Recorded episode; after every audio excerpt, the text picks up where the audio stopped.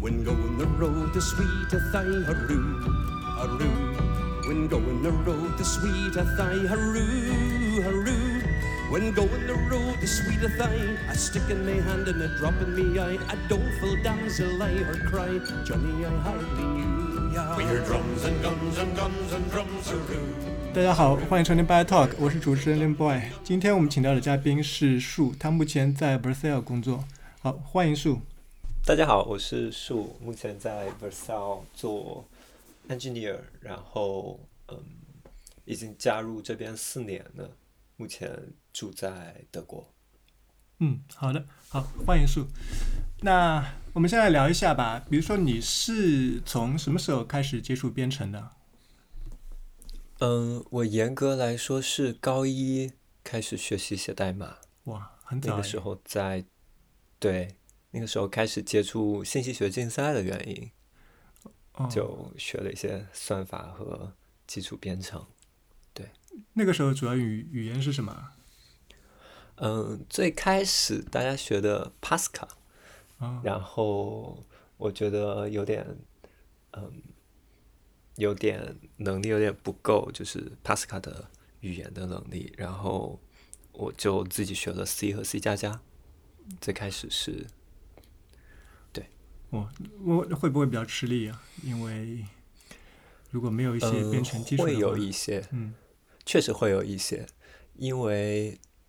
刚开始学学做题这种，有点像 Lead Code 上面这种题嘛，嗯大概嗯，很快可以学到的是怎么用逻辑去解决一个问题，但是在编程语言上，像 C 和 C 加加这种 low level 的语言，你会遇到很多嗯，内存管理啊、很多指针呀、很多语言的细节，这种对，可能没有系统性的上计算机的课，还是会有点吃力。对，所以当时也是自己买了一些相关的书在啃。哦，这个我觉得能啃下来是挺不容易的。嗯，其实嗯读到计算机本科，可能也总是要学这些东西。 对，就是提前先先熟悉一下。嗯对，那后来，那你觉得编程的话，它比较吸引你的点是什么？啊嗯，我比较喜欢有一种创造东西的感觉。嗯就在此之前，都是在一个规则设定好的世界里做事情，嗯但编程给了你一个框架，你可以自己去做一点好玩的东西出来。所以我当时蛮享受的是自己有一些嗯小的点子，哪怕我最开始只会在命令行里面输出字符，嗯，我都会试着做一些有意思的东西出来。那个时候的那个 IDE 是什么？Turbo C 吗？呃，Turbo 最开始是 Turbo Pascal，后来是嗯、C 的一些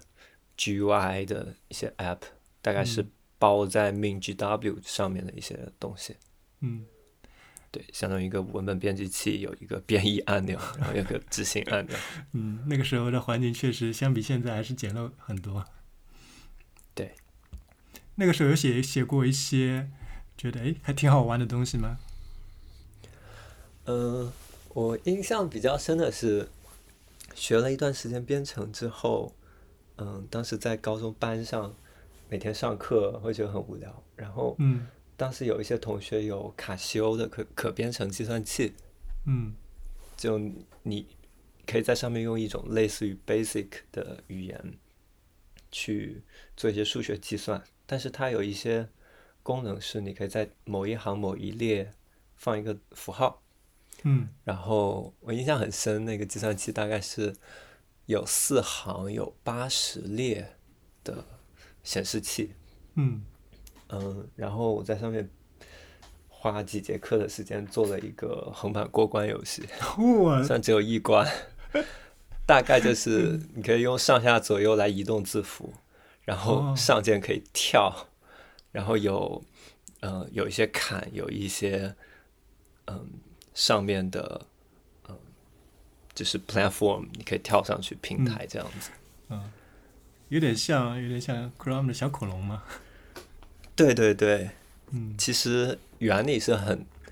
原理是很简单，就是你在计算器上按把这些都写出来，会非常费力气。嗯但，呃，当时我觉得是一个编程给我带来一个非常非常巨大的、不可思议的一种能力一。个成就感，就感觉自己创造了一个小对世界。是的，然后在同学之间传播当时计算器，还是蛮有意思的。嗯，对。好，那你后来后来感觉应该是主要以 Web 为主吧？嗯、对，Web 可能就是到大学之后，嗯嗯，其实我最早开始做跟嗯跟竞赛有关，就是无关的编程，嗯是因为是因为当时有一阵子 iOS 开发开始火起来，嗯嗯，我看到很多独立开发者都在做各种有意思的 App。嗯我当时很大的一个兴趣是看 App Store 上面有什么新上的 App，然后下载试用一下。嗯嗯，于是当时刚刚进大学，就有一阵子比较空闲，想想去了解和学一下新的这些技术，然后嗯不确定学什么，就看了一下 iOS 开发的东西，嗯，然后碰巧我要在里面嵌一个网页嗯 UI 之类的东西，然后我就去学了 JS，、发现这个东西更有意 思，于是就嗯就入了 Web 的坑，然后这个坑因为过于大，所以到现在都爬不出来。嗯，对。所以其实你当时是对在比如说是 iOS 编程和 Web 编程之间，你选择了一个 Web 编程是吧？ 对，嗯，因为最开始我的想法是什么东西都尝试一下吧，嗯嗯，包括系统原生的开发和和 Web，还有一些比较基础的，比如说数据库呀、嗯，网络呀这些东西都学习一下，嗯这也蛮蛮正常，因为我没有一个具体的目标。嗯，但是后来都尝试了一遍之后，发现 Web 实在是太有太意思吸了。引了。嗯。然后我看你平时的话，比如说你是比较喜欢 design 和 coding 的嘛，那你觉得这个 design 本身对 coding 的影响大吗？嗯，我觉得还是挺大的，尤其是在做 Web 的时候。嗯嗯，就现在行业里面，我观察到有一种对 Web 开发的，嗯，对 Web 开发者的一种区分，一类是专注于写 JS 不写界面的，一部分嗯是专注于写 HTML、CSS，但是不怎么碰框架和底层相关的东西的。嗯有一种很大的嗯区分，但是但是因为这两者的运作实在是太紧密了，比如说你做一个 Web 框架或者框架相关的东西，你不知道用户是怎么交互的，你可能就会写出一些问题来，嗯或者说并不能很好的去支撑你要提供的用户体验。嗯但是如果设计或者做很 UI 向的东西，又不知道怎么去，嗯，怎么去优化背后的实现逻辑，一个理想的状态应该是这两者非常好的结合在一起。对，然后，嗯，既能够想到怎样的东西用户用起来更顺手，又能够想到这么好用的东西怎么去把它给更好的实现出来，所以是一个双向的，嗯，方向。嗯。那这里面可能可能有点就是一个一个门槛，就是擅长 UI 的，比如说我是对 CSS 很熟悉的，然后对界面这个很熟悉的，那可能对 JS 或者存储网络这些就相对来说会有点陌生。那反之其实也是类似的，看到 CSS 可能就会有点怵。 嗯、对，然后，但是其实从提供更好的用户体验，然后来讲，其实这两个应该应该需要被更好的融合在一起，而不是一种分裂的开发，是吧？对我其实嗯，非常非常不习惯于把一个问题强行给归类，嗯因为我们日常做的工作其实都只有一个目的，是为了解决某种问题。嗯嗯，这个问题可能有一部分需要你用到 design 相关的知识或者 CSS 相关的知识，有另一部分却是要依靠于你对 JavaScript 的一些知识，嗯他们不应该被分裂的来看待。所以，我基本上是为了把某一件事情做好，需要用到哪些方面的东西，我就会朝那方向去学习。嗯不会因为，嗯，我现在要碰到 design 的东西了，我就，对我就停下来，然后去拜托 designer 帮我做好这件事情。 嗯呃，当然这样有一个坏处是，你会不断的像跳进肚子啊、跳进兔子兔子洞洞一样，嗯对，你会花很多时间在在那儿挖嗯坑，但是等你最终回到原点的时候，你会发现拓宽了很多。呃，对，这个上次我记得跟安富聊的时候，他也提到这个这个 yak shaving 就有点像，就是确实如你所说，它是拓宽了你这个，但是其实那个洞很深，你想钻的话，你可以钻得很深，但是对你要知道什么时候该回来。是的，我一切都是为了解决掉我原本想想去解决掉的问题，嗯嗯，而不是纠结于了解这个领域本身。因为可能我把我想做的做到之后，再细枝末节的东西，可能兴趣就不是特别大了。嗯，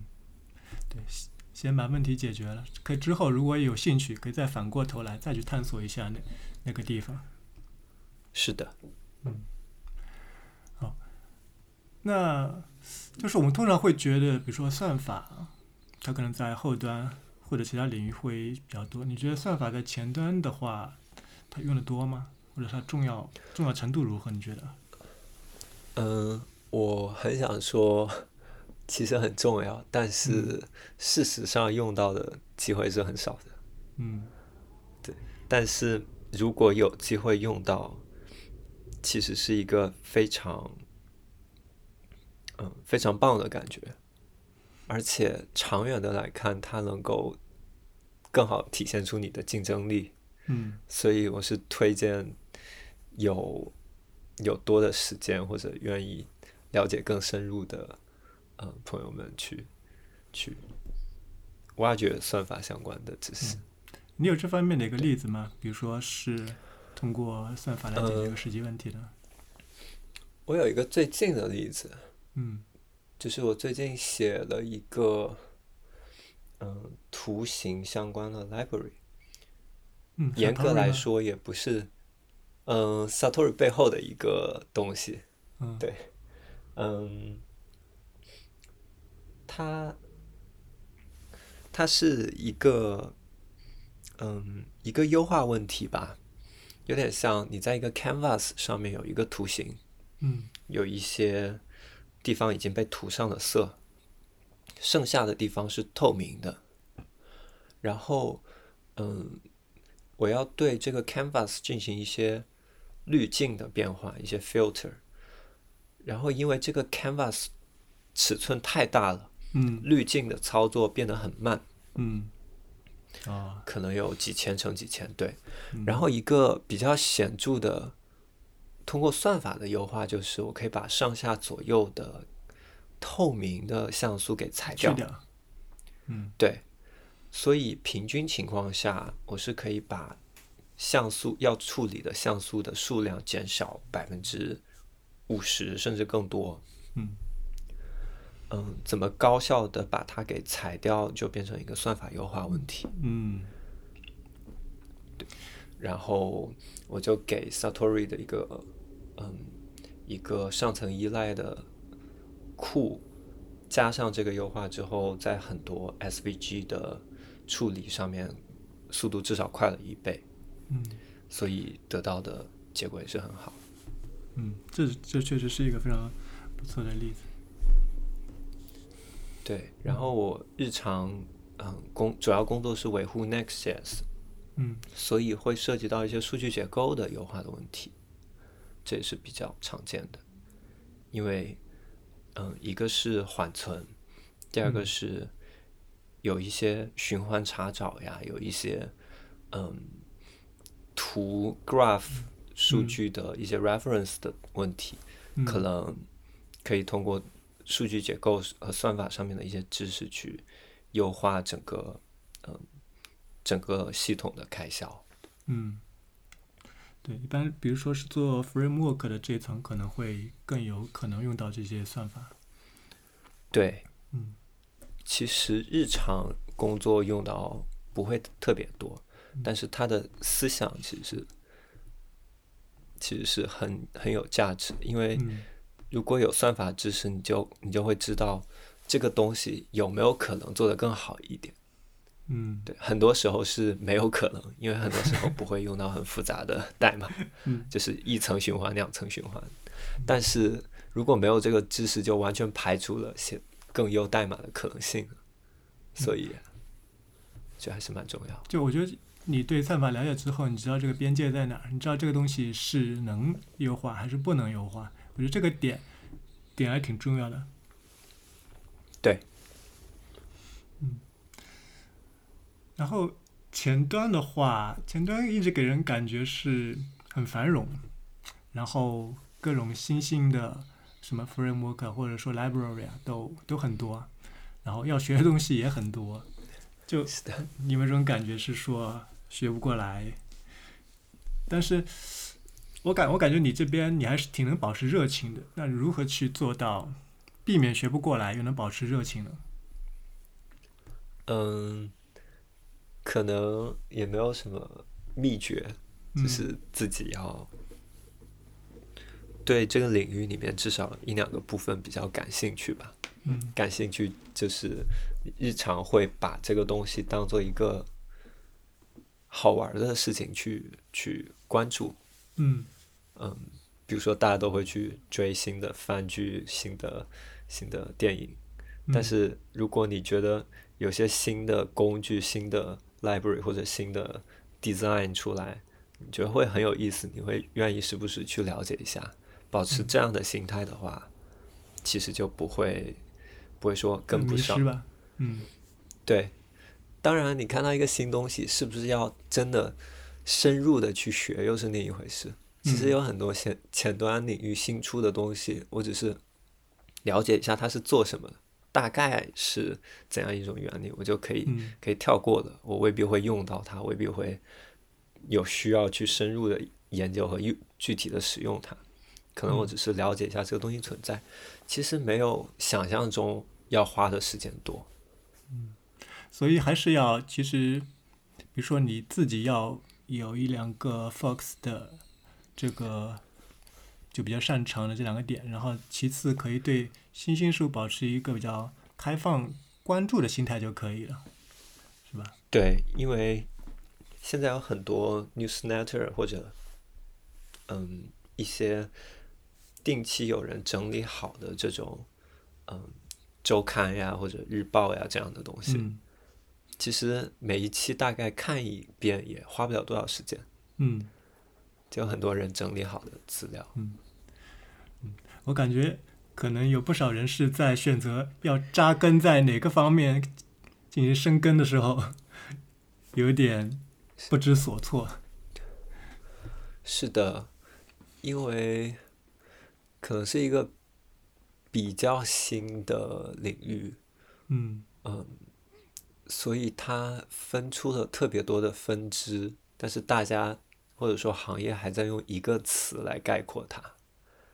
其实我关注到的，比如说我在嗯整个 Web 开发这个圈子里关注到的不同人，大家都是 focus 在某个很细的领域，嗯做相关的东西，但是大家会在他的领域朝周围稍微扩张一点，这样也可以吸收新的想法。嗯但我还不知道有，我还没有见过一个人他可以同时关注前端所有的东西。前端实在是太大了。对，嗯其实它应该被细分成更小的东西，只是嗯行业和学科永远是稍微落后于新的东西产生的速度，嗯所以这个可能再过些年它会分得更细一些。嗯，是应该被细分。对，好，那聊点生活相关的吧，比如说你好呀嗯，柏林那边的话，它整个生活的节奏是怎么样的？嗯，生活节奏非常非常慢，是吗？比比中国或美国的互联网圈，或者说或者说整个生活节奏都会慢很嗯多。这慢是怎怎么样一个慢法？嗯、或者说你你一你天的日常的，比如说那个生活啊、工作的节奏是怎么样的？嗯、我基本上是睡到自然醒，然后嗯处理各种各样的消息，嗯，喝杯咖啡，然后嗯外卖， 然后嗯，可能会偶尔出门买点东西，去个超嗯市，然后嗯，处理工作，然后到晚上可能出去吃个饭这样子，嗯还是挺挺有点像回到了读中学的时候的状哦态。还挺 casual 的吧？嗯，对，很 casual 嗯。嗯，但我在国内的时候状态基本上是早上就挤地铁，然后到公司一待一整天，午餐晚餐都在公司吃，然后嗯，再回到家天已经黑了。哎，但是这样的边，对这边，呃，我目前是远程工作，所以我可能嗯更灵活一点。但是我观察到这边的朋友们，也是，也是那种，啊、出门去上班，然后回家吃个饭，午休，然后再去上班，到下午嗯六点就回来，这种有点像小学、初中的那种状态。嗯，那就是，所以我会觉得他们生活节奏是很慢的。嗯对，work life balance 也确实挺不错的。对，而且做的比嗯湾区或纽约要好一些。嗯一个比较显著的特点是，嗯，你会在你会在美国的，比如说三藩这种城市看到很多人一边路上走一边谈事情，或者嗯嗯背着工作包，就是走路飞快这样子。嗯国内北上广可能很多这样的例子，尤其是在写字楼周围，对，商圈这边感觉到大家要 chill 很多，嗯可能会遛个狗呀，嗯，散个步，然后慢悠悠的去上班。哇，那感觉还挺棒的。是，嗯，哎那边的外卖便利吗？还是挺便利的。那边对外卖的就是话贵一是， 他们是在什么平台上去订外卖的？嗯，有 Uber Eats，然后有嗯 Wolt，是一个有点像饿了么这种嗯呃，给我的感觉有点像饿了么这样一个创业公司。嗯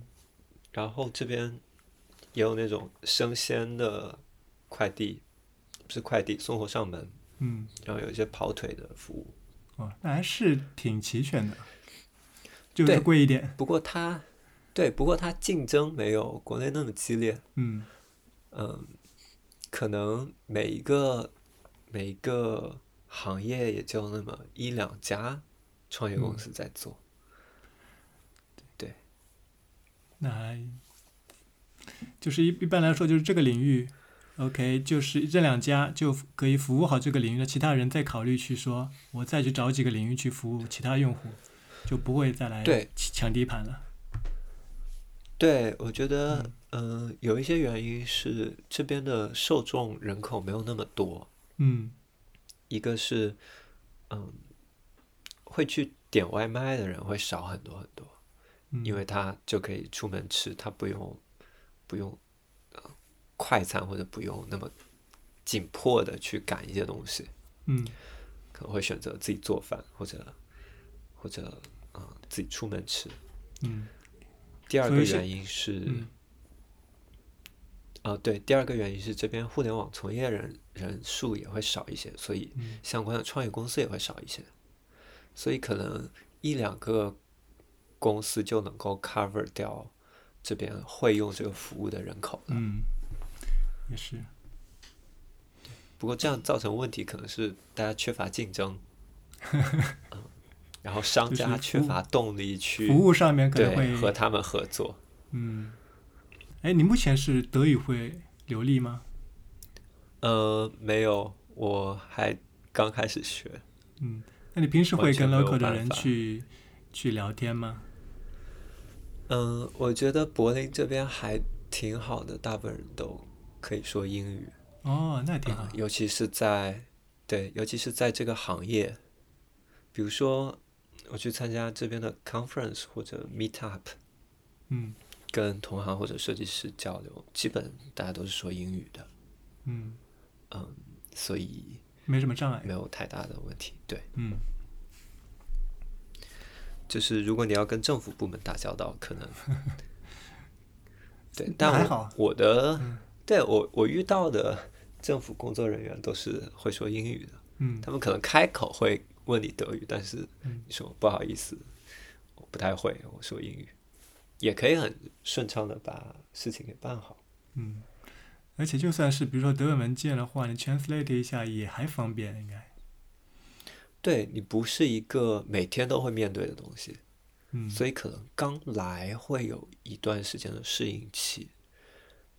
但其实过一段时间你就过好自己生活就好了。嗯也是。对，那你在那边的话，有没有觉得是什么东西比较便利的，或者什么哪些点是不太便利的？跟国内相比的话， 嗯，我觉得，嗯，不便利的东西占多数，哦，这样的啊比，如说，对，比如说刚才说到的外卖这种嗯平台，说我们习惯于快递、网购，嗯，很多东西都依赖于互联网和手机上面的服务。嗯这点上面，嗯，这边的生活方式其实更传统一些，嗯也可以说更很多人会更古板一些，大家不嗯愿意用智能的新兴互联网的东西。嗯嗯，但是它便利的另一方面就是，如果你想用传统的方式去去生活，它反而能提供很多很不错的呃体验。然后这边，嗯，有一些，有一些我觉得更为健康一点的生活方式，比如说，嗯有非常多人愿意去骑车上下班，啊，然后就会推动政府在，嗯，在绿色出行方面做出很大的资源倾斜。比如说，这边有非常维护的非常好的自行车道，哦，所以如果你是一个跑步爱好者或者骑车爱好者，在这边嗯能够觉得更便利，它不会有不会有各种坎或者各种嗯没有考虑到的这些问题。嗯我觉得还是你你倾向于怎样的生活方式。嗯，那你平时出门的那个时间多吗？嗯，我出门不多，但是我挺喜欢散步的。嗯，应该也不错，，对，所以在那散步，对我觉得挺不错。嗯嗯，比如说地铁没有没有闸口，没有安嗯检。 嗯，然后很多人会骑车骑累了，就直接把车骑嗯自行车带进地铁，哦，这个可以然后就可以坐地铁回家。啊，对，然后嗯，宠物也是可以进地铁。嗯就是有一种没有任何限制的感觉，嗯基于大家的，嗯、基于大家的信任和，嗯，相信大家会是遵守秩序这样一套，嗯，是一把双刃剑，但是如果你可以善用里面好的那一面，你会感觉它对你生活的侵入是少很多的。嗯，好，那接下来我们聊聊 v e r s a l 这块儿吧，我觉得这块我还是蛮感兴趣的。嗯好呀，你当时是，比如说你是怎么加入 v e r s a l 的？当时应该是 Zeta 吧？嗯，对，最开始还叫 Z，嗯，嗯，怎样的一其个实机很缘？机缘巧合的。嗯 嗯，我其实大三、大四的时候就知道 Next.js 这个框架，然后因为当时正好在学 React，嗯我当时就看到了创始人嗯 Guillermo Rauch 的一些信息，然后我发现嗯我之前早就用过他的 library，、比如说他之前做了 Socket I/O，和哦， Mongoose，就只要在 Node.js 相关领域嗯做过东西的，基本都用过他的作品。嗯嗯然后很自然的，因为当时那呃，当时 React 没有什么好用的脚手架或者 framework，嗯所以从那个时候开始，我后面项目基本都是只用直接用 Next.js，然后也就很自然的部署到 Zed 上面。嗯因为因为我嗯还是很欣赏这家公司做的产品的体验，在当时嗯嗯然后我自己无聊的时候会做一些小的工具啊、网站呀、然后放在 GitHub 上 GitHub 上面这样。嗯正好 Guillermo Rauch 是一个非常嗯关注自己产品的用户的这样一个创始人。嗯就非常硅谷，他会去看，嗯，用户又开源了哪些东西，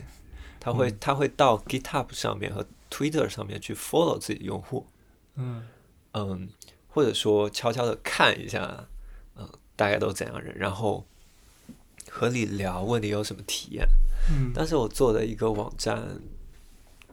就被他转发了，然后嗯，我们就在推特上面相互关注了。嗯，后来有一些留言呀，有一些交流互，动，嗯对，有一些呃网络好友，但是没有说过话的这样的互动。嗯但是某一天，一八年的某一天，他直接给我私信问我想不想加入 Zet，呵呵，嗯，都没有面试的过程吧？呃，没有，那个时候，那个时候，可能因为成本的原因，或者因为，嗯、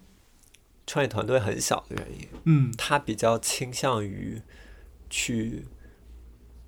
呃，去 follow 你在 GitHub 上面做嗯出来的一些以前的作品，来直嗯接决定你是不是他要找的人。嗯其实这样的呃，比面试更能够 match 到，或者说，呃对确定性更好一点。对，我其觉实得他当在然它的成本很高，是的，是的，他一对定对你有过足够的了解，觉得你是符合他的那个一个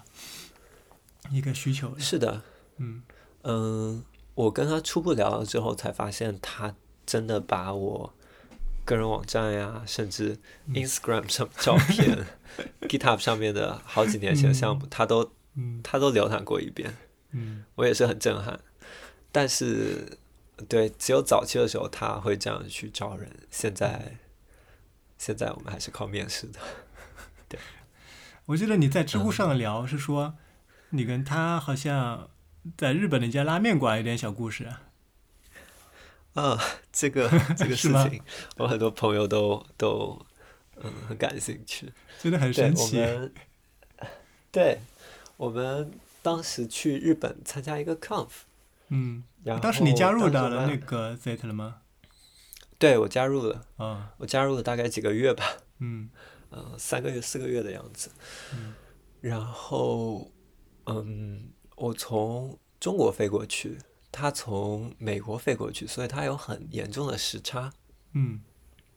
然后当时我和他住同一个房间，嗯，他就睡不着觉，因为嗯时差的原因。嗯，然后我当时正好用手机在回消息，他看嗯到我也没有睡，他说：“既然你也睡不着，我也睡不着，我们就不如一起去写写代码吧。”嗯我觉得嗯听起来不错，然后我们就拉着电脑跑到嗯、呃酒店大厅，就开始调一些问题，嗯，有画面嗯了，，一直调到，对，一直调到早上天亮。那次很有意思的是，嗯，我后面做的一个项目叫 SWR，就是嗯，起源于这次的哦，通宵，因为我们发现，在日本访问我们的网站非常慢，哈，哦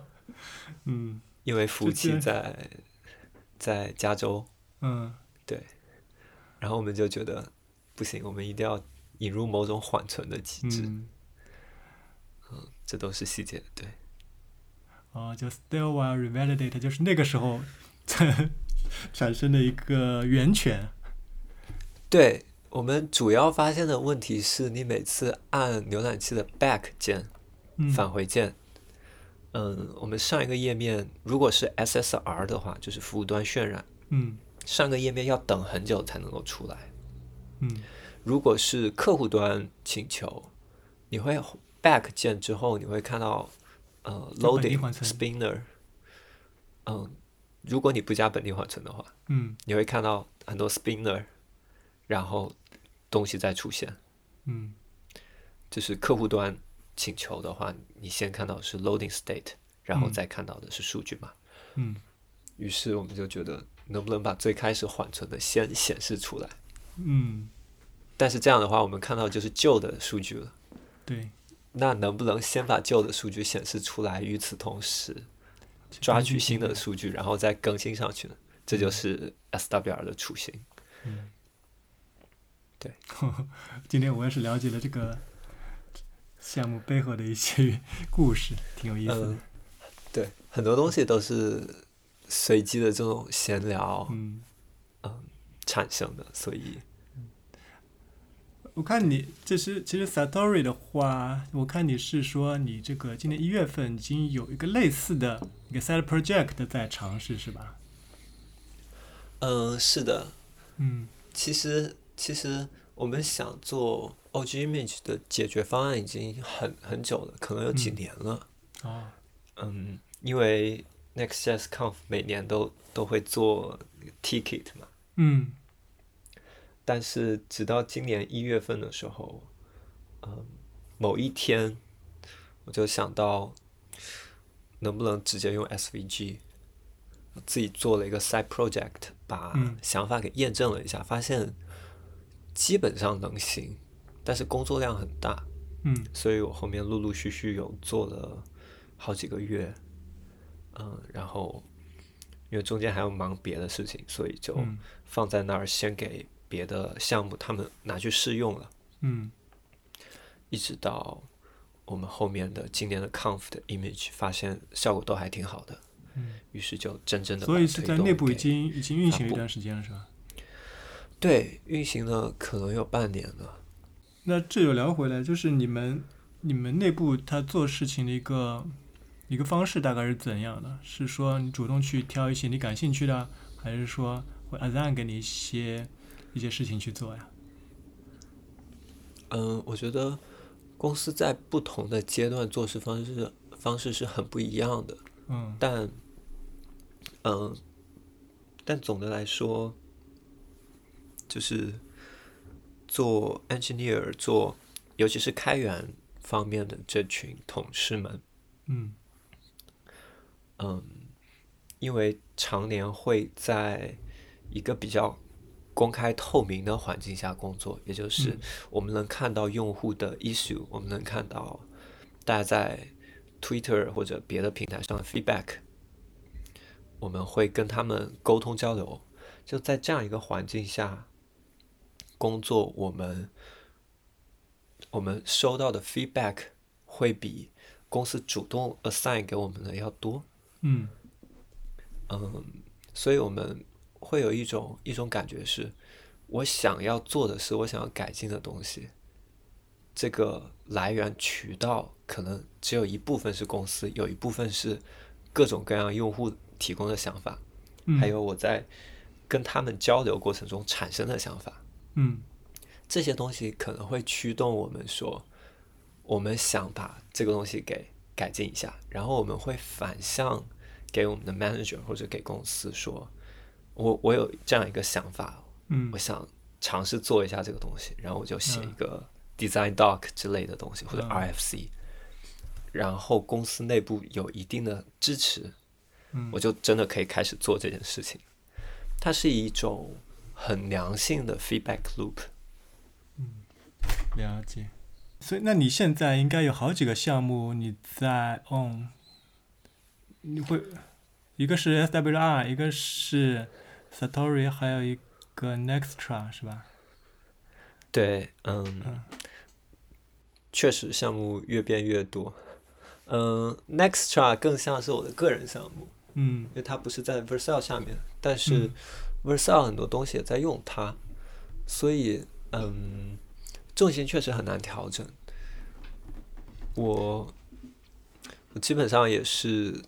几条线在并行吧，嗯嗯，因为会长期做一个项目，你会有一种疲倦的感觉，对对对，或者遇到一些困难你会卡住，是的，但是会有很多人说自己 burn out，就是因为我在一个东西上面耗尽了我的精力嗯对，我什么都不想做了。嗯但我会尝试的一种方式是，如果我在一个东西上卡到非常焦虑，嗯，换一个项目，我会去想一想别的项目嗯有没有什么新的想法，然后转换一下心情。嗯我记得 Aaron Swartz 其实也聊过这个点，他是他一般也是多个项目并行的。嗯，OK，我非常喜欢他的各种想法。对，嗯，那公司这块的话，比如说是有没有希望你，比如说你现在在维护三个项目嘛，比如说我希望你更把重心放在某一个项目上，会有吗？嗯、会有的。有一些硬性的东西你没有办法选择，比如说，嗯、我们要在 conference 发布什么东西，嗯这个时间和事情都是定好的，你没得选。嗯嗯、所以我就必须得把重心倾斜一下。嗯，对，这种时候也是也是经常会有的。对，但像现在忙完了，我就可以我就可以休假，稍微关注一些别的东西，整理一下平时计划好没有做的事情。那比如说像 conference 这样的一个硬性规定，一般会提前多久去告知你啊？嗯，我觉得可能依项目而定，因为嗯因为，嗯，我要在 conference 发布的东西，可能每年都每年都是不同类型的东西，嗯可能会和 manager 先过一下这个东西大概要多久，然嗯后需不需要更多人手啊这样的事情，再来制定整个计划。嗯所以这次我负责主主要是，嗯，React Server Components 相关的实现。嗯这个周期就拉得非常长，因为它是一个相当复杂的东西。嗯是的，可能可能我花了整整嗯十个月以上，就是主要的重心全部在上面。嗯但是嗯，公司内部会给一些自由度，就这十个月是包含了一些一些灵活的时间在里面的，比如说公司会每个月的第一个周五，你可以自由做自由的事情，嗯嗯，会有一些嗯。会有一些时间让你 switch 到别的东西上 focus 一下，就是会有别的 priority 突突然出现，嗯所以，所以是一种自己把握进度的状态。对，避免你 burn out 的一个一个一个方式吧。对，尤其是对 manager 来说，嗯，嗯，避免大家 burn out 是最重要的，对，其次是尽量在周期前把事情 嗯搞定，是的，是的，然后是如果发现搞不定，怎么找帮手或者怎么来补救，改变嗯措嗯措施，改变策略。嗯。诶，那你们你们比如说，现在 Vercel 团队大概是一个多少人呢、现在我感觉有四百多了，哇，这么多！对，这一两年扩张的非常非常厉嗯是害。现在现在感觉就是，嗯，提起都不说去 Google 去 Facebook，哇，去 Vercel，感觉是一个非常荣幸的事情，嗯感觉吸纳了很多互联互联网的大牛。嗯，我觉嗯得可能对于做开源的朋友们有一些吸引力，嗯但它毕竟还是一家创业公司嘛，嗯所以和呃 Google 这样的体量的公司里面工作状态还是非常不对，一不样的。不一样的，是的，对，嗯，就连我自己的体验也是变了非常多，因为我加入的时候才十来个人，现嗯在四百非常早期了。对我的感觉是嗯完全不同的工作状态，但还是有同样多的挑战，同样多的难题，嗯，就不断的 冒出来。那这个过程中应该有不会有不断一些一些厉害的人加入，你感觉这些人加入对你带来的有什么改变吗？嗯，有一些给我带来挺大的，嗯，挺大的震撼。嗯嗯，一个想法是，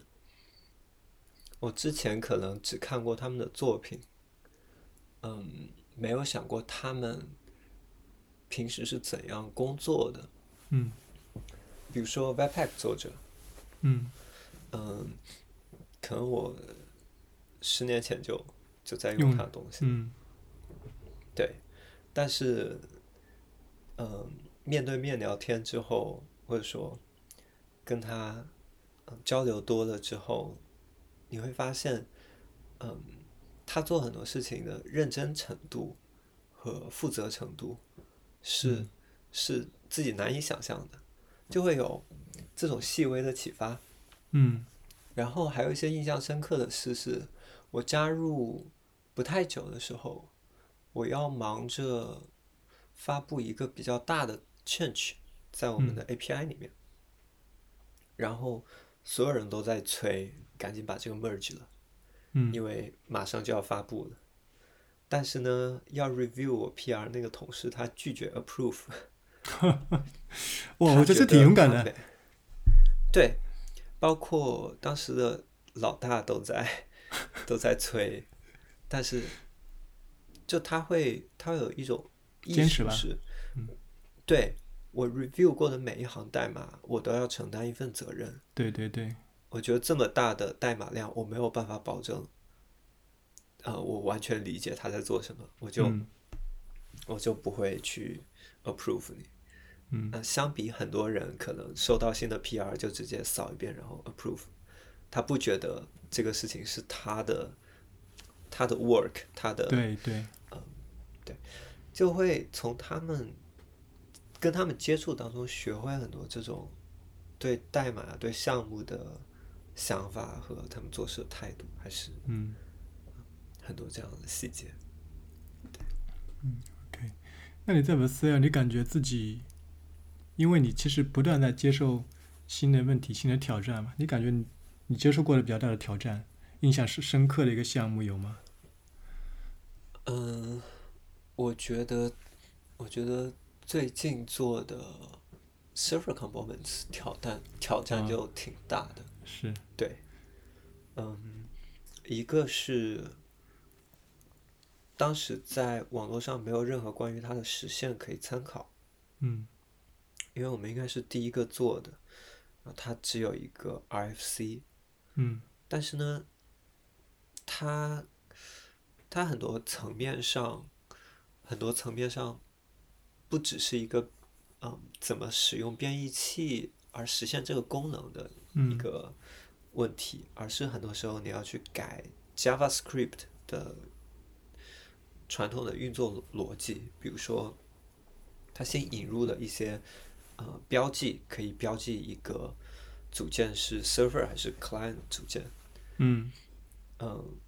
当时为了把这一步做好，我可能就得去改 transpiler，就是 SWC，让它解析 JS 的部分里面加入一些插件，有点像改 Babel，嗯，就加就 plugin 是嘛会，对，嗯嗯，然后改 AST，然后就是你会出同时接触到 compiler 和 bundler，然后和 React，嗯然后和 SSR framework，就是非常底层深入的东西。可能你遇到了很多问题是，是你在网上找不到任何信息。我当时，当时遇到很多次，我要去一行行的读 Webpack 源码的程度。哇，嗯很挑战哎，对，像像这样的事情是我在 v e r s a l 遇到最有挑战的一个项目。嗯。对，那那插个题外话，就是，嗯，比如像 server component 和 client component，其实 Remix 那边实现应该是他们通过后缀名去区分的嘛？就你们这边为什么没有考虑是说直接用一个后缀名去区分，是 import 一个 library 去区分的？嗯，这是社区很多人都在问的一个问题。嗯嗯，其实背后的考虑，因为我们最早实现了用后缀名区分的嗯这样一套实现，完整的做好了，但我们后面完全改到改到了用呃 use client directive 去区分。嗯嗯，一个原因是，一个原因是，我们后面在实践中感觉到，大部分组件不应该天生的给它加上一个属性，嗯就不应该天生的说这个组件它就是 server，它就是 client。嗯，有很多 library 也好，很多你写的 design system 里面的 UI 也好，很多东西。嗯它就是一个组件，它在 server 和通用 client 的都可以运行。嗯但是呢，它是，嗯，它是在不同的环境下运行，就改变了它的性质，有一点这样的感觉。嗯，所以，所以我们只应该，嗯，作为用户只应该去标记 client 的入口是哪些文件。嗯进入了这些入口以下的就，它的环境就确定下来了。嗯，所以如果你在迁移一个已经存在的很大的 code base，你不用把成百上千个文件全部 re 都 rename 移是吧？嗯对，到 server 到 client，、嗯你只需要知道两个关键点，一个是所入口有所有 entry 的入口都是 server，嗯然后到某一个层级，你标记从这个地方开始进入了 client。嗯然后一切就都非常简单的定义好了。嗯我们觉得这样的方式更，嗯，更 Intuitive make 一 sense 点一些。嗯。对，哇，那这次其实这是发布在 Next 十三嘛，那这个改动确实非常大了。嗯，对，一方面，一方面有这些新的东西，但是我嗯们也保证有很多新的功能以及旧的东西的优化在 Pages folder 上面是完全兼容的。嗯所以，所以它不是一个完完全的 breaking change 或者嗯呃整个 framework 变了，而是嗯我们在尝试做一个呃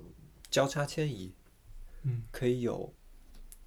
可以有好几个大版本来过渡。嗯这样，可以慢慢的迁到不 AP。过那比如说你们是对 APP 目录跟 Pages 目录是二选一对吧？呃现在是可以共存的，共存的但是如果有路径冲突，优先优先 app 哦，对，所以你是可以把现有的嗯，慢慢现迁。有的对网站迁移过去的。嗯，那对于这个这已有的用户体验还可还不错的。是的，嗯不过嗯确实里面很多很多 Nexus 原有的东西都完全的嗯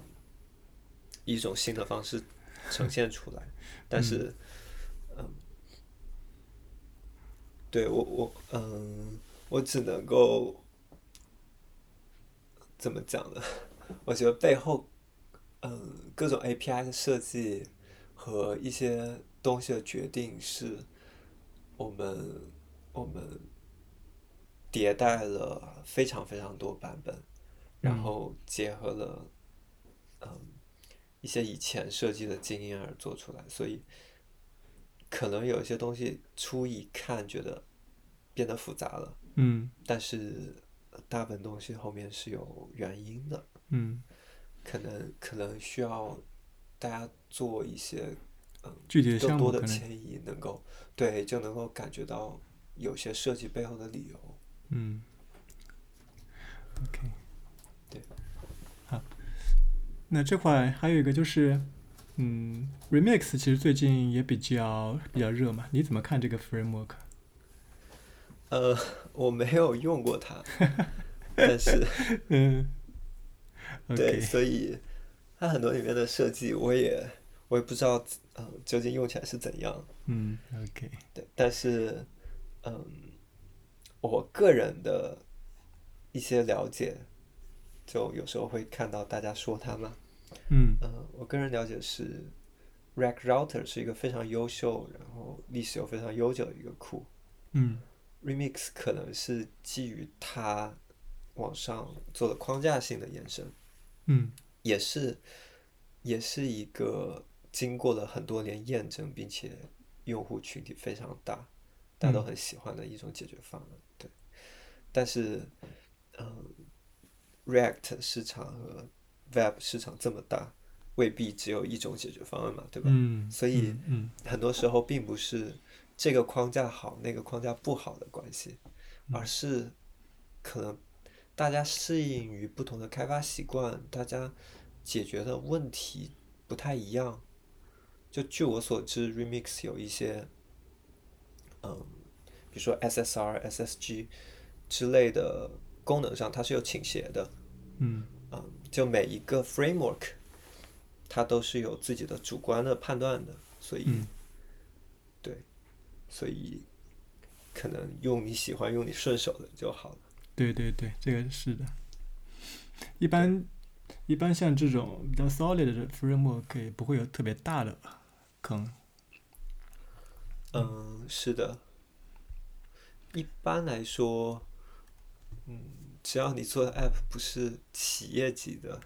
嗯不是大到一定程度，其实你用什么做出来的东西都是差不多的。，对，用最熟悉、最舒服的那一个就行。对，我说到这，我想到一些，嗯，我比较想提的一些误区。嗯很多人会非常非常执着于框架的，嗯，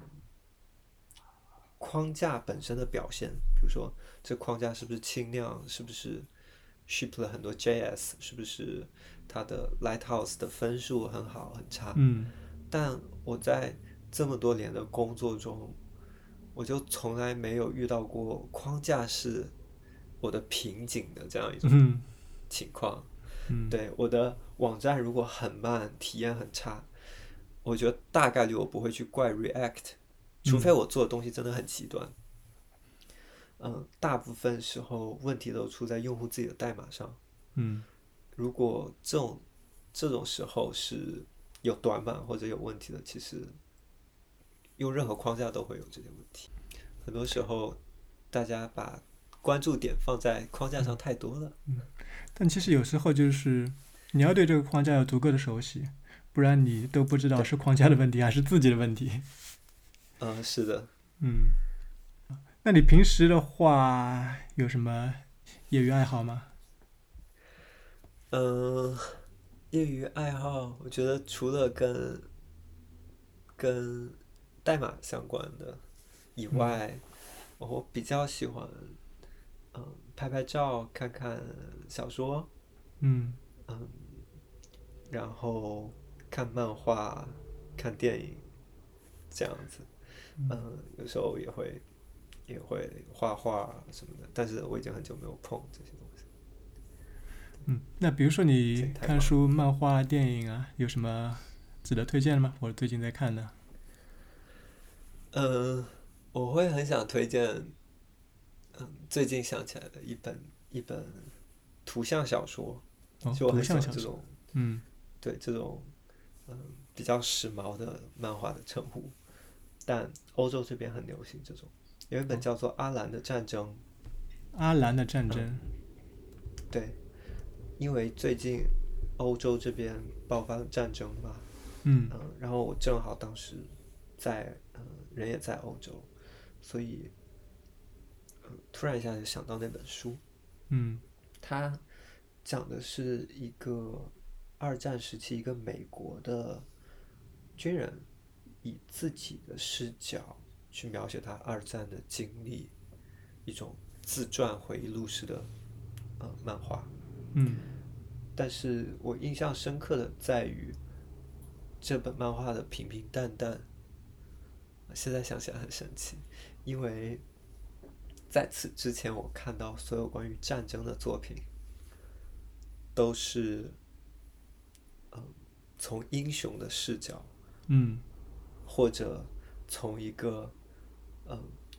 整体的视角，比如说历史呀，或者一个民族的视角去描写战争的。我觉得，如果我上了战场，这两种视角对我来说都没有用，都跟我的体验是不一样的。所以这本书难能可贵的一点就是，一个普通人的战争是怎样的。嗯有一有一个游戏有点像《This War of Mine》，啊，这是我的战争。嗯就是，嗯，大家会尝试用普通人的视角去感受这些东西，发现完全完全不一样。嗯。那平时你有没有觉得用的比较顺畅的工具、利器可以推荐一下的吗？嗯，有有一些，我现在有一些，嗯，装机一定会第一时间装的，有两个 app，嗯一个是叫 Raycast，啊 r e c a 是 s t 我一也有。个，嗯对，非常棒。嗯，然后我自己写了一些插件在上面。嗯。我看看你，你你有写过一个 random git branch 那个是吧？对，嗯，维护很多开源开源项目的时候，嗯，那个非常有用。哎，这个使用场景是怎么样的？因为我们可能没什么直观的感受。嗯，因为我我每次要去 commit 一些东西，修一些 bug，、嗯，我第一时先间是切要一个分先开一支个，新的 branch，对我发个那个嗯， M 二。发一个 pull request，对，嗯发一个，嗯，然后写 title，写 description。啊，了 merge 解。这样的顺序，嗯嗯，在这个场景下，branch lame 这个东西是非常 对我来说没有帮助的。嗯我之前倾向于随机敲一段字符串，嗯，因为大家不是说变量名命名是编非程里常面最难的问题吗？是的对，很缓存过期。嗯，它在无形之中就占用了你很多的大脑心资智资源，嗯所以我现在这一个命令就能随机一个字符串。啊一个 branch 当然，我了解后面想找这 branch 的时候，我直接去搜 pull request 的 title 或者 description，我就能找到这个东西。嗯我没有必要去记一个 branch name。嗯，是的嗯。。然后，对，当这些都 merge 了一段时间，我会定期把这些 branch 都清理掉。嗯，目前用下来，觉得这套流程还是非常舒服。挺舒服的。嗯，对。对，而且 Recast 我发现他自己写一些插件还挺方便的，嗯就是类似于 React 那种写法。对，嗯它嗯，插件系统考虑的挺不错，然对后 UI 也做的很棒，整体用户体验很棒，我是非常喜欢这种嗯做的很精致的软件。嗯嗯，还有呢？还有另一个呢？嗯，还有一个可能很多人都在用，叫 CleanShot X，是一个截图工具。 截图工具。嗯对，嗯，这个也是我装机一定会装的。嗯因为这么多年来，我装了各种各样的，从我最开始用 Mac 到现在，我可能尝试了无数多的截图软件，嗯但这个是我不会再换的那种。这个确实做的很精美。对，你平嗯时截图，比如说那个系统内置的那种截图工具，你觉得它的那个不足之处在哪儿？嗯，我觉得可能它的呃标记的功能，哦，包括包括嗯、呃、iOS 和 Mac 自带的自带的标记的各种工具用起来并不是很顺手。嗯然后我最不能接受的是 Mac 自带的截图、呃标记里面的箭头的样式比较难看，它箭头的尾巴不是一条直线，对，它是一个三角形，然后就非常的怎么说呢，非常不舒服。对，嗯，这是主要原因。第二个，第二个有意思的 feature 是 CleanShot X 可以在嗯截一个窗口之后，给你自动加上你的桌面背景或者任意一张你设定好的图。嗯因为 Mac 默认的截屏，如果你选择一个窗口嗯带带阴影的那种，它嗯，背景是半透明的，对，但是嗯，CleanShot X 可以设置一张 background，这很细样致啊。整体看起来更舒服。嗯它有一些呃别的优化，我也挺常用的。它有一个 OCR 功能，就你啊截图的时候直接、直接变成文字放到你的剪切板里面。哇嗯，这个可以我最常用是，比如说开 Zoom 会议的时候，嗯对方在分享一些东西，然后对方有一个网站说：“嗯好，我在 Chat 里面发给大家。”其实我就可以快捷键把那个网址给框选，然后瞬间就嗯到我剪切板里面。这真的确会实有很很多这方样便比较对，嗯，这样的场景，我觉得省了很多事情。说 OCR 这个，我我非常原始的一个方式就是先截图，然后打开 Preview，然后再用内呃置的、 去复制。是这的么，说来，我觉得，嗯、我觉得他应该是把这一套直接做到了一步当中。一步到位，它真的很方可便能对他可能用的也是 Mac 自自带的 OCR 可能 API，我不确定。嗯对，但他完全可以这样做的，对，嗯，做到一步体验就好了非常多。非常细致。对，那你就是你对自己目前的状态，你觉得还满意吗？嗯，我觉得还挺满意的。对，可能可能有一些需要嗯调整的部分，是我可能要更多的和和人交流，然后出去，嗯，就有点因为疫情的原因嘛，嗯可能过去的一段时间有点，嗯自己一个人做事情，或者待在家，在网上和大家交流比较多。嗯，哎，那你们我那在德在那个柏林的话，有没有你们的俄的同事？你们会平时会聚吗？有同事，但是聚的不多，因为嗯嗯、呃在这边也是做跟我呃交叉这一块的同事就比较少了，嗯很多是做比如说 API 啊或者做 marketing 的，嗯可能交集不是很多。对嗯我也是最近从呃 NextJSConf 回来，我意识到和人面对面的交流，或者和人没有目的的闲谈，因为是的，在此前，我们都是哦，我们有一个问题，有个事要嗯谈，所以我们开一 个 video。嗯嗯，现在变成，如果你你只是没有目的的去跟一些很熟悉，然后又在做相同问题的同领嗯域的人去，比如说喝咖啡或者闲聊或者散步，嗯你们产生的随机的想法是非常非常多的，嗯那种可能性是很大的。我觉得这些方面，我想重新调整回那种状态。嗯，那比如说，那是你现在，比如说你现在在柏林，那你周边有这样的一个圈子，可以去嗯线下 local 聊聊的吗？我觉得是有不少的。这边，嗯、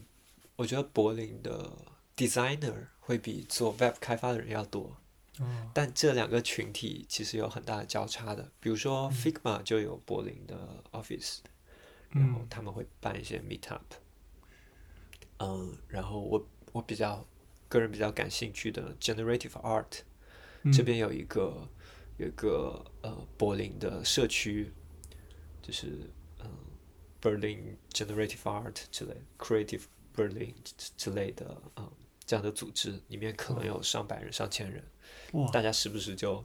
就一起线上啊、疫情期间是一起线上 Zoom，大家展示一下做的东西。嗯，大家闲这聊很好 啊，呃，对，疫情之后可能他们就线下去做一些小的演讲呀，或者嗯，大家约着一起出去玩儿。对，只要你想去找这样的呃有共同兴趣的人，我觉得大部分城市都是有很多，都是有很多可能性的。我觉得这个这个确实挺不错的，尤其是像比如说像 generative art，在国内其实非常的知道的人都非常少，更别提有对，比如说在某个城市有这么一个组织了。是的，嗯，我也觉得挺挺好奇的，因为嗯，我了解到这边做做 generative art 的人 background 都是五花八门，嗯其中有很大一部分原本就是做艺术嗯或者做数字艺术、装置艺术，嗯嗯，然后做着做着，因为艺术很很大一部分也是鼓励大家自己动手去做东西出来的。对，他们也不会觉得啊、要学代码是一个特别特别跨界的东西，嗯是要用什么材料就去学。嗯，很多做 generative art 的人原本是做媒体或者 media art 嗯相关的东西，嗯他们会学一些 coding，或者用一些软件辅助嗯去做一些 3D 啊或者嗯建模这样的东西。还有一部分纯粹是设计或者代码往这方向走，嗯，所以有一部分是以此为主业，嗯有一部分是以此为兴趣。嗯，挺好的，因为它我感觉这个本身就是一个你可以创造美的这个过程，很有意思。但大家都有一个共同特点是做这个好像没有什么收入的 机会，这个所以不管在哪个国家都是这样。所以可能更多是一个兴趣爱好去去做的。对，可能做到顶尖的人，会有一些演唱会，会有一些呃 club 会让他们去做视觉特效。嗯，做到顶尖，可能百分之零点一的人会有一些收入，但剩下的，对这些年有很多人去卖 NFT 能赚到钱，但 NFT 让这个有了一个归宿。对，但平常这个是没有什么前景的一个领域，嗯，我前几天看但大家那很个很享受这个过程。是的，一个一个 A P 叫 Indel，它是一个声音 A 声音 App，然后它其实上面会有用到一些类似这种 generative art 的一些东西，它会非常简单的线条，然后做一些动画，嗯，然后就是给你一种很舒缓的感觉。挺有意思，你可以嗯，你可以把链接也加上去。可以。我也很感兴趣。嗯，对。好，那最后一个问题就是，你有没有一些对你比影响比较大的人呢、嗯，当然是有的。我觉得，我觉得你刚才提到 Aaron Swartz 就是一个对我影响非常大的人。嗯嗯，我我有一段时间把他的博客就都嗯翻的差不多，里面就看到看到了一个呃软件工程师，嗯对于不同领域的思考和一些嗯，我能看到很多他很个人的情绪在里面，这种难得的嗯东西，所以嗯，对我的影响是是有种私人情感的影响，不仅仅是在技术上面对我的激励，对，嗯，我有我现在 GitHub 用的签名还是他的一句话，嗯就是就是 be curious, keep reading，然后 try new things 嗯这样子。嗯，其实也是在在嗯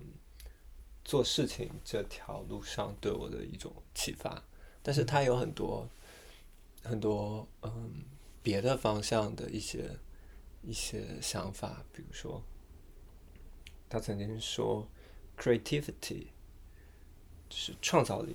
嗯的来源是你在不同领域的东西结合在一起。这个嗯、呃